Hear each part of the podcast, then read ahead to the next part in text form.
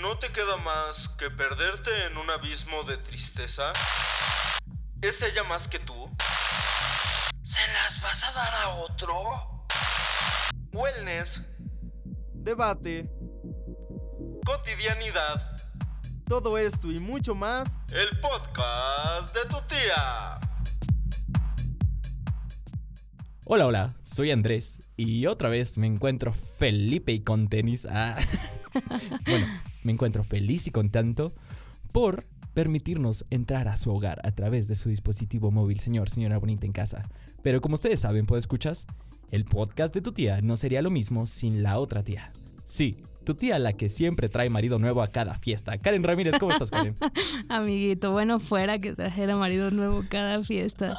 Yo soy la tía a la que su abuelita le pregunta, ¿y el novio? ¿Para cuándo? Mm, Ya sé, amiga. Es un estigma que nos, que nos sigue, Sí, que, no- exacto. que nos hiere, pero bien dicen, más vale solo Qué mal acompañado. Eso, caray. Pero bueno, pues escuchas. Hola, hola. Como siempre es un placer estar otra vez aquí con ustedes. Y como siempre lo digo también, es un placer seguir compartiendo los micrófonos contigo, Andrés. Amiguita, y como siempre te digo yo, es un placer tenerte aquí semana a semana, lunes a lunes, acompañándome en este podcast, porque como todos nuestros podescuchas saben, el consejo de tía nunca está de más. No, no, siempre no. es oportuno y siempre es... Nunca inoportuno. Ah. Exacto, amiguita. Bueno, amiga, pero hablando de, de los podescuchas, ya por ahí dos que tres personas me dijeron que les demos un gentilicio o un denominativo a todas las personas que amablemente nos escuchan semana a semana. Entonces, no sé qué piensas tú, pero hay que armar una dinámica, ¿no? Ok. Hay que lanzar en Instagram de esas preguntas que tú, bueno, que los seguidores responden. Ok. Y la pregunta será, ¿Cómo prefieren llamarse? exactamente. A mí se me ocurre una, los sobrinos. Los- yo también pensaba en esa. Porque nosotros somos las tías. Exactamente. Pero bueno, ya de esto hablaremos en el próximo podcast, a ver qué, qué opinan. Así es, así que estén al pendiente a nuestras redes sociales Exacto. y voten, por favor. ¿Y cómo estamos en Instagram, amiga? Estamos como arroba podcast de tu tía. Exactamente, entonces por ahí nos leemos.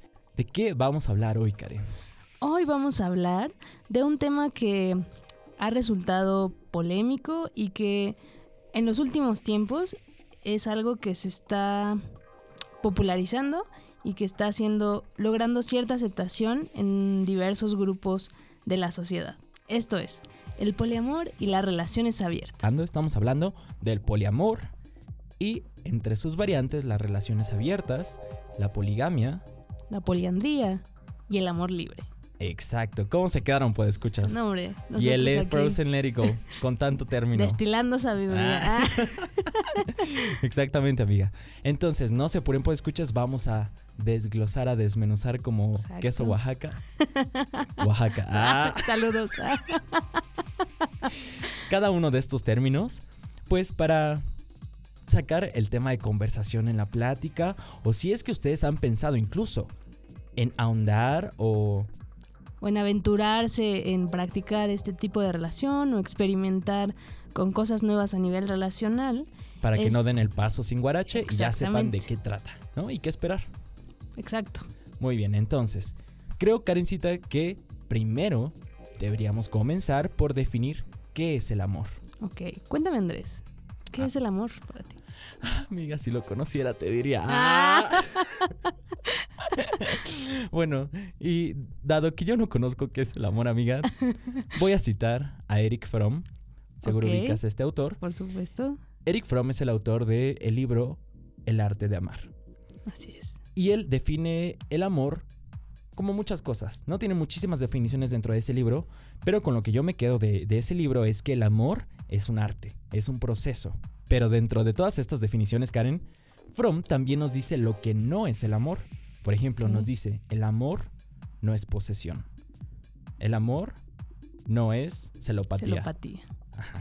Justo, justo creo que Fromm pugnaba por un amor libre, como del que vamos a hablar hoy, ¿no? Exacto. Creo que esa definición que da él es un amor ideal, cuya definición o cuyo, cuya percepción por parte de la sociedad ha sido un poco transgiversada.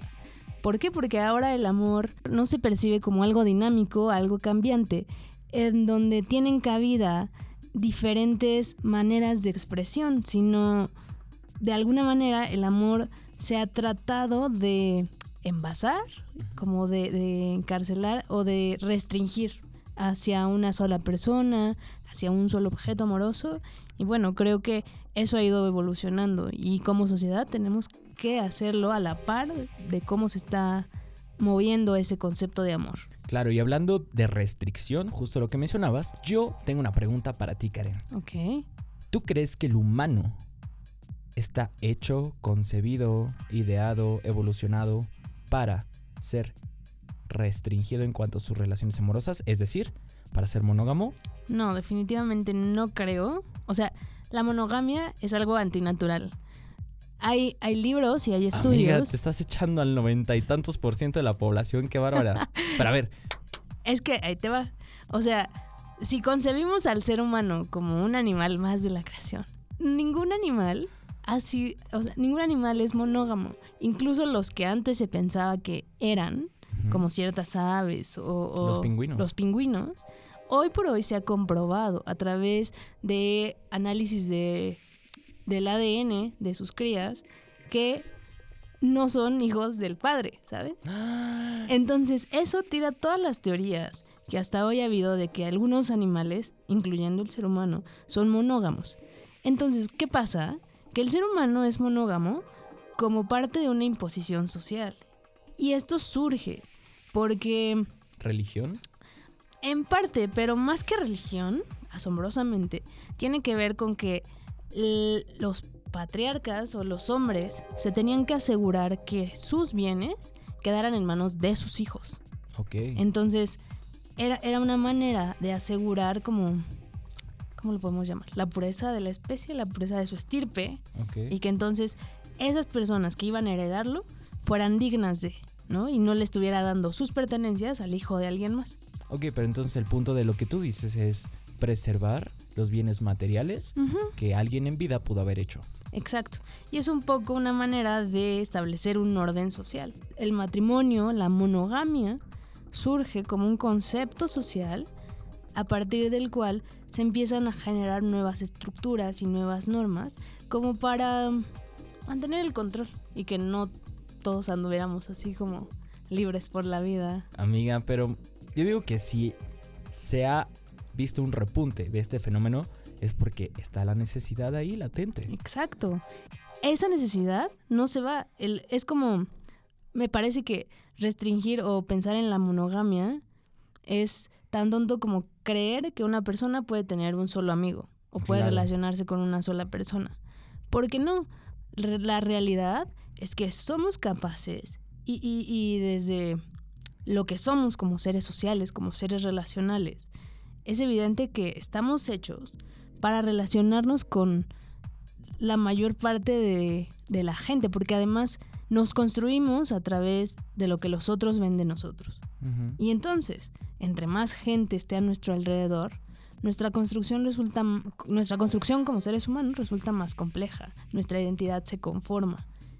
Claro. Entonces, Justo eso te voy a decir que yo concibo al ser humano como un ser social. exacto. Y desde sus inicios, los seres humanos, bueno, los...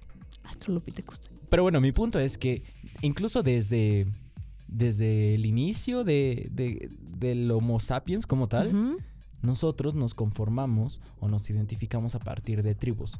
Es decir, no somos una especie solitaria que anduviéramos en pareja, solitarios, cazando, em, sobreviviendo. No. Nuestra supervivencia emana de justamente esta relación y este trabajo en equipo que Exacto. llegamos a ser como grupo, como sociedad hoy en día. Bueno, amiguita, y ya que sentamos las bases sobre el hecho de que no solamente existen las relaciones monógamas, yo te quiero preguntar, ¿qué es la poligamia? Bueno, pues la poligamia podemos decir que es un tipo de matrimonio o un tipo de establecer, una manera de establecer una relación en la que el hombre puede tener más de una pareja o más de una esposa. Ok, pero ¿eso se refiere a que hay un contrato de por medio? de depende más bien como de la cultura y de la sociedad en la que se dé este tipo de relación. En las sociedades de Medio Oriente o en las sociedades musulmanas, donde la poligamia es una práctica común, sí hay, hay una pareja principal, por así decirlo, La catedral. la catedral, con la que hay como un contrato de matrimonio. Sin embargo, el hombre puede establecer relaciones con otras mujeres, Las ya capillas. sea, exactamente, ya sea que se quiera casar con ellas o tener un contrato vincular, o bien simplemente una aventura. Ok. Pero al final es eso, es o la capacidad que tiene el hombre de poder tener más de una mujer. Ok. Sin embargo, es importante aclarar que aquí es solo el hombre el que tiene ese derecho. La mujer debe ser monógama. Cada una de sus mujeres debe ser monógama. Esto, en la poligamia sí se le informa a la mujer como soy polígamo o estoy en una relación de poligamia, pero esa mujer está obligada a guardarle fidelidad y a ser exclusiva del hombre con el que está. Y eso justamente nos lleva al siguiente concepto, Karen, que es la poliandria.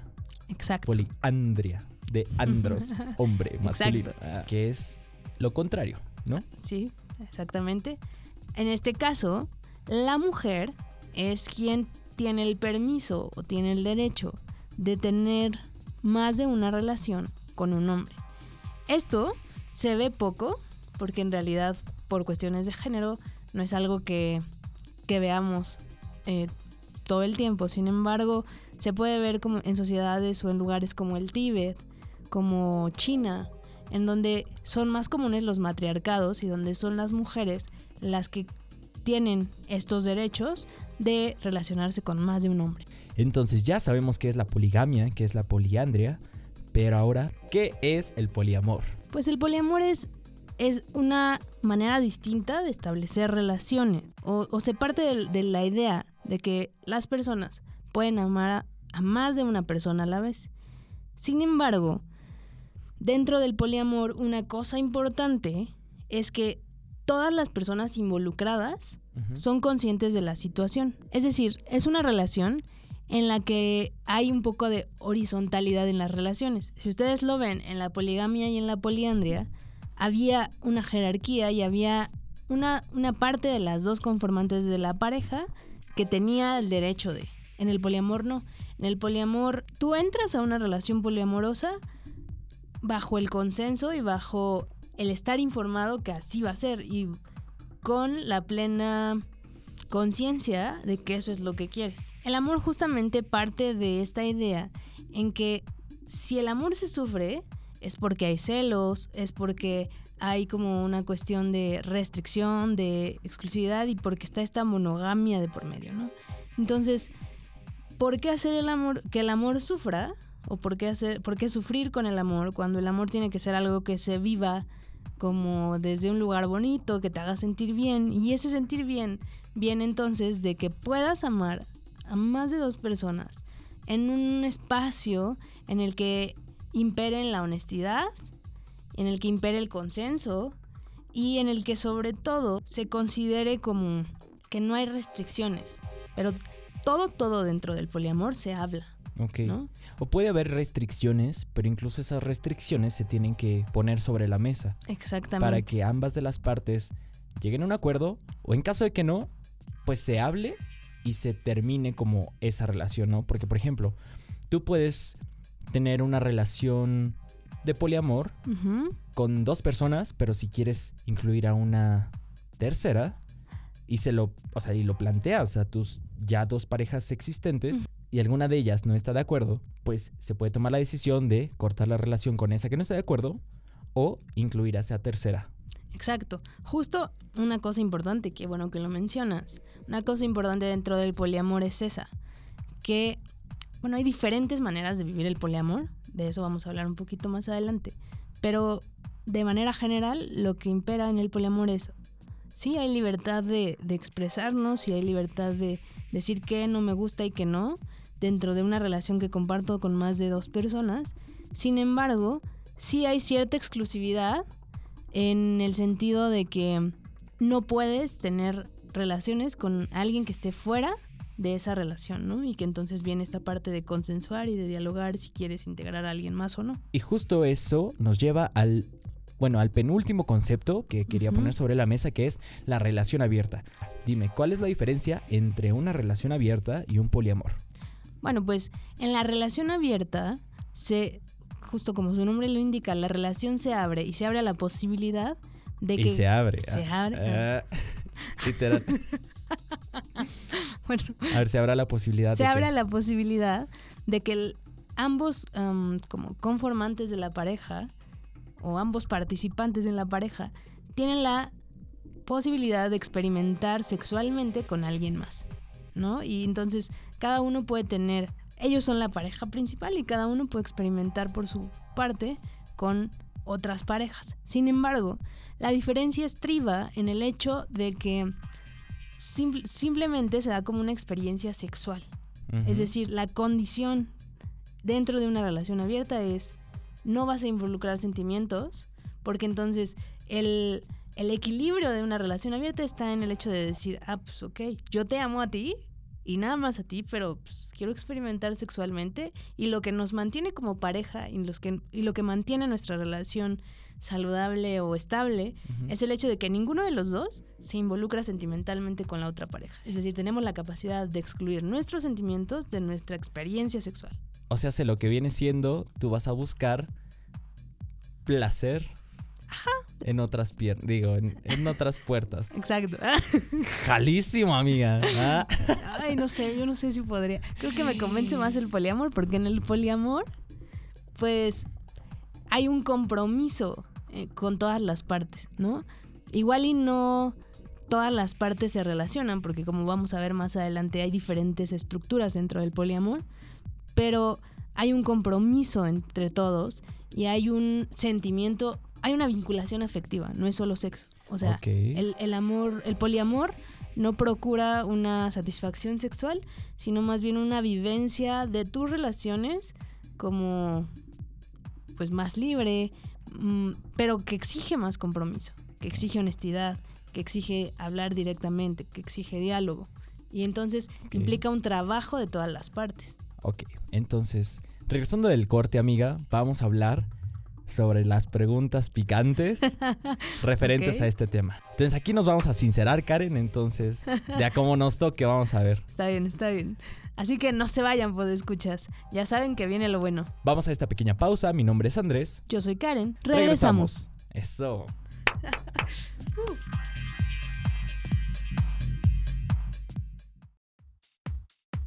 Síguele la pista a tus tías en Arroba Karen-MNOZ y en Arroba García-Andrés. sí, con doble guion bajo. Les prometo que no pasan cadenitas de oración ni memes de violín. ¡Ey! Y también recuerda seguirnos en arroba podcast de tu tía. Remember, repetition is of the greatest importance.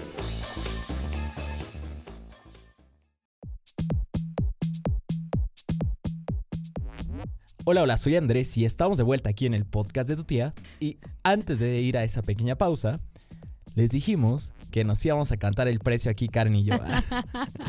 no, no es cierto. Vamos a hacernos unas preguntas supositorias. No, bueno, eso ya es diferente. De suposición, amiga.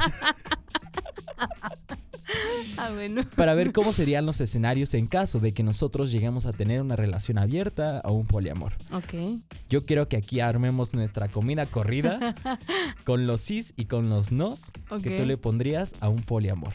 Entonces, primero contigo, Karen. Ah, ¿Por qué? Amiga, es que yo no me quiero quemar primero, tú, Tú vas. primero, Ah, tú primero. Nuestros podescuchas se mueren por escuchar. ok, va, está bien. Me rifo por el team. Eso, eso. Ok, en caso supositorio ah, de que tuviera una relación poliamorosa, yo estaría a favor del consenso. Es decir, hablarlo todo, Ok. a.k.a. no putería, no engaños, todo sobre la mesa y dicho, ¿no?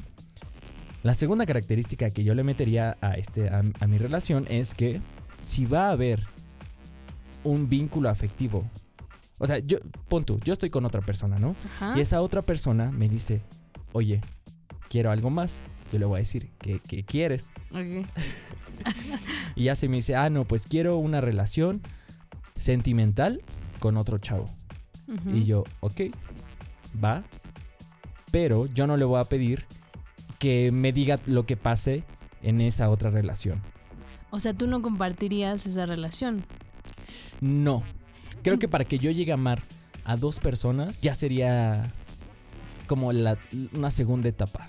O sea, empezaría entonces- primero porque esa otra persona pueda tener otra relación y está bien. En términos estrictos, no serías como poliamoroso tal cual. Mi punto aquí es que todo lo que yo voy a permitir con mi pareja Ajá. va a ser lo mismo o van a ser las mismas condiciones que yo esperaría se me permitieran de esa otra parte. Es decir, si yo le permito a mi pareja tener otra relación sentimental con otra persona, yo esperaría que a mí también me dejaran tener una relación sentimental con otra persona. Pero regresamos a lo mismo. Quisiera que todo se dijera, ¿no? Para que no haya malentendidos. Y en caso de que, pues, llega a surgir algún problema, pues igual, que se hable, que se platique. Y ya si no nos parece alguna de las dos partes, pues, de mi vida te voté como Pero dice eso el sería como una... O sea, tú y esa persona serían la pareja primaria Exacto. y cada uno tendría como otras parejas que no entra dentro de una relación abierta porque habría un vínculo amoroso con esa otra persona. Y eso nos lleva al siguiente punto, que es que también yo permitiría a mi pareja que tuviera, aparte de las relaciones amorosas o afectivas, que tuviera relaciones sexuales con otras personas. Ok. Entonces, básicamente lo que viene siendo yo sería muy permisivo, pero Ajá, pero todo hablado. todo hablado y todo sobre papelito, amiga, porque si no, no. O sea, en- si en algún momento, haz de cuenta, tu pareja y tú tienen otra pareja, ¿no? Y eso está hablado y está consensuado. Contemplas la posibilidad de que se forme como un, Una una tétrada. Ah, una tétrada. Wow, Ah. pasaste geometría con 10, amiga. Sí. ok, entonces ya que ya que me leyeron el código postal mis podescuchas, ¿cómo sería tu tipo de relación poliamorosa?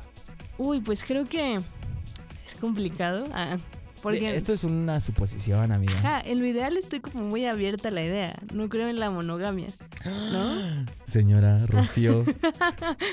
Mi mamá lo sabe, es una de las críticas que siempre me ha hecho. ok, entonces podemos proseguir, sigue. Pero, o sea, eso es como en el ideal y en, en el imaginario, porque nunca he llevado una relación poliamorosa, ¿no?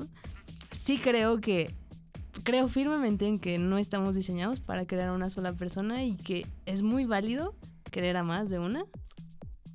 Pero, no sé, ya así como que en la práctica, si, se- si me salga, quién sabe, porque pues están los celos de por medio, está el que de pronto, inevitablemente yo creo que si hay como una un triángulo amoroso, siempre va a haber a alguien, o sea, siempre va a haber alguien que quiera más a la otra persona, Sí. ¿no? Yo tendría muchísimo que aprender como a, a manejar eso.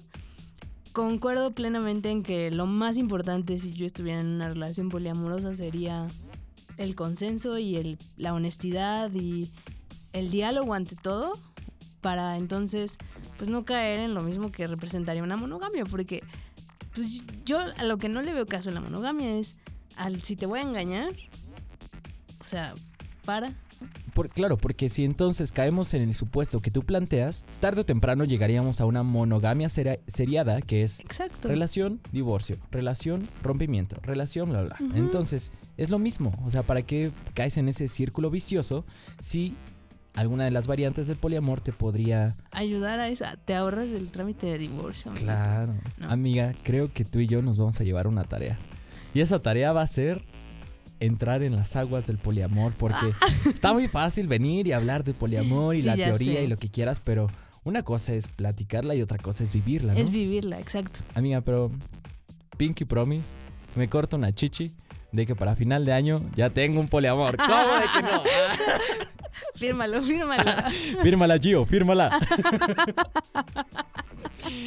Es- esa frase le encanta a nuestro productor Cristóbal, entonces, besototes para ti, Cristóbal. Ah. Pues sí, amiga, entonces ya tenemos una tarea. Ok. Vamos a. Sí, claro, porque nuestros podescuchas van a decir aquí, uy, qué libres ellos. Ah, sí. La realidad es que la teoría es una, amigos. La práctica es otra, ¿no? Y en la práctica, pues, solamente se aprende. No hay un manual de poliamor y aunque se haya como tratado de hacer o haya gente que esté escribiendo al respecto, la realidad es que solo la experiencia te va a decir si el poliamor es para ti o no es para ti. Claro, y lo curioso es que yo tengo varios amigos que justamente tienen una, una relación abierta o un poliamor. Amiga, y cuando nos escuchan nos van a decir, no le quieras venir a leer la Biblia al Papa, qué bárbaro. Oye, si quieren venir a, este, a refutar lo aquí dicho, están invitados a hablar de esto más Justamente, adelante. yo opino, sugiero, pongo sobre la mesa que después de haber hecho la tarea, con sangre, sudor y lágrimas, Sacrificándonos en Sacri- comprometidos. con el podcast. Justamente, una vez que ya hayamos pasado por esa etapa, vamos a hacer una segunda parte, ¿te parece? Me parece perfecto. Ya con amigos que hayan pasado por la misma situación y, y ya vamos a ver de a cuánto se pone sí, ya, seguro ya va a cambiar nuestra percepción y vamos a poder hablarles desde la experiencia como lo hemos hecho en otros temas. Pues- Yo creo que pasa un poco como lo que lo que pasó cuando se da todo este boom de la comunidad LGBT en el que claro, vivíamos en una sociedad heteronormada en la que no se concebía em, el que hubiera otras maneras de vivir y expresar el amor y poco a poco se fue abriendo y se fue viendo que es una dimensión, es un continuo en el que hay muchas posibilidades. Me parece que lo mismo pasa en el amor y van un poco de la mano esos continuos. Y estoy convencido de que ese tema que planteas, el ejemplo LGBT, también está relacionado o pasó lo mismo que con las relaciones monógamas, porque hay estudios Ajá. que comprueban que, por ejemplo, en, en las sociedades griegas o romanas, existían las relaciones homosexuales, pero en ese momento ni siquiera se clasificaban como tal. Exacto.